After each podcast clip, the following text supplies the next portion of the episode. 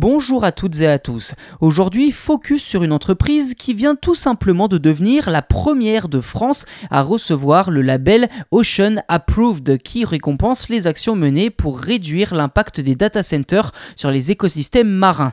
Alors, de quoi s'agit-il concrètement? Quel est l'intérêt de ce label? En quoi Intersion, c'est le nom de l'entreprise, est-elle différente des autres pour mériter ce label? Toutes les réponses à ces questions dans cet épisode.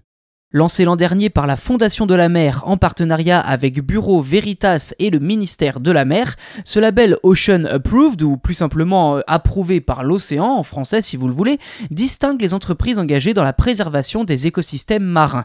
Alors concrètement, ce label renvoie à un référentiel fondé sur l'objectif de développement durable numéro 14 des Nations Unies, comprenant 10 leviers d'action et 44 indicateurs. Avec cet outil, les entreprises peuvent ainsi calculer leur impact sur les océans et donc se fixer des objectifs pour améliorer leurs résultats.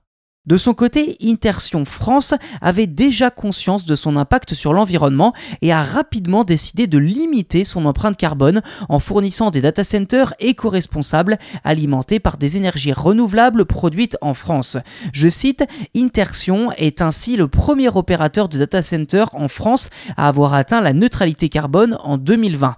L'entreprise a ensuite commencé à identifier ses points faibles et à l'issue d'une évaluation de la matérialité, de la cartographie des des impacts directs et indirects et du plan d'action mis en place, Interxion a été certifié Ocean Approved, ce qui, je cite à nouveau, vient reconnaître son engagement en faveur des océans.